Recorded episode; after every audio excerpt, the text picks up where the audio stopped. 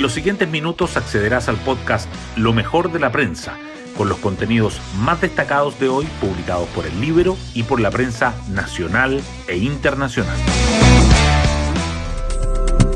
Muy buenos días, hoy es jueves 20 de abril de 2023. Soy Matías Zamora y este es el podcast Lo mejor de la prensa producido por el libro. Le ha encargado tender puentes con todas las fuerzas políticas democráticas que tienen como norte el bien de Chile. Acá tenemos que dialogar hasta que duela. Así definió el presidente Gabriel Boric la principal tarea del ahora ministro de las Express, Álvaro Elizalde. El expresidente del PS, que fue presentado anoche en La Moneda, llegará a buscar acuerdos haciendo uso de su tonelaje político.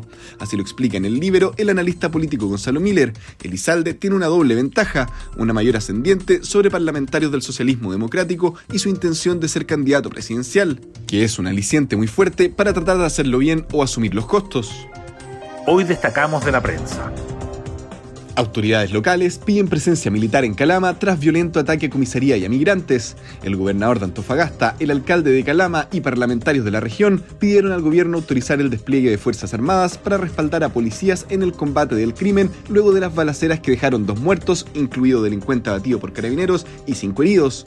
Los hechos llevaron a suspender las clases en la comuna, que mañana realizará paro en protesta por el clima de inseguridad y el abandono del Estado.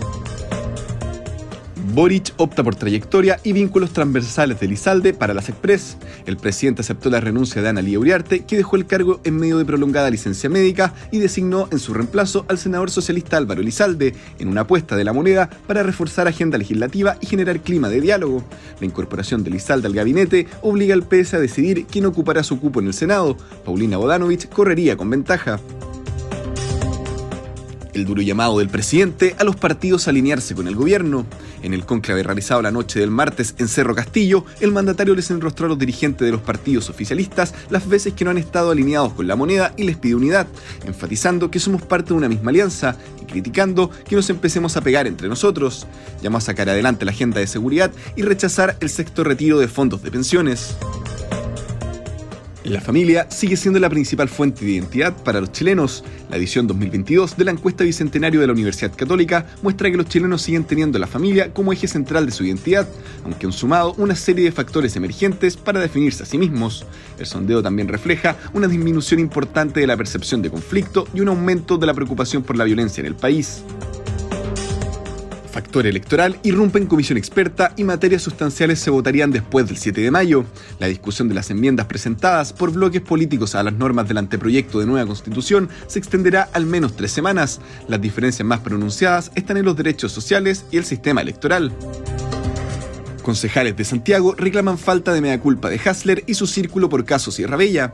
La primera sesión del Consejo Municipal, luego de que la alcaldesa desistiera de comprar clínica por un informe de Contraloría, duró tres horas, pero no hubo espacio para que los concejales hicieran preguntas sobre la operación.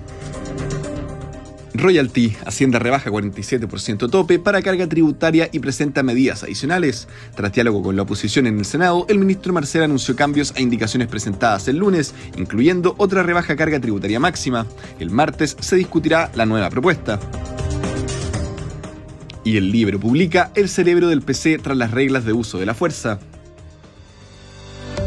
Y nos vamos con el postre del día. Copa Libertadores. Colo Colo logra triunfo agridulce ante Mónagas. El cacique venció por la cuenta mínima al equipo venezolano, pero arriesga severas sanciones por los violentos incidentes en las tribunas del Monumental. Ñublense, en tanto, cayó 2 a 0 en su visita al Flamengo. Yo me despido, que tengan un excelente día y será hasta una nueva ocasión del podcast Lo mejor de la prensa.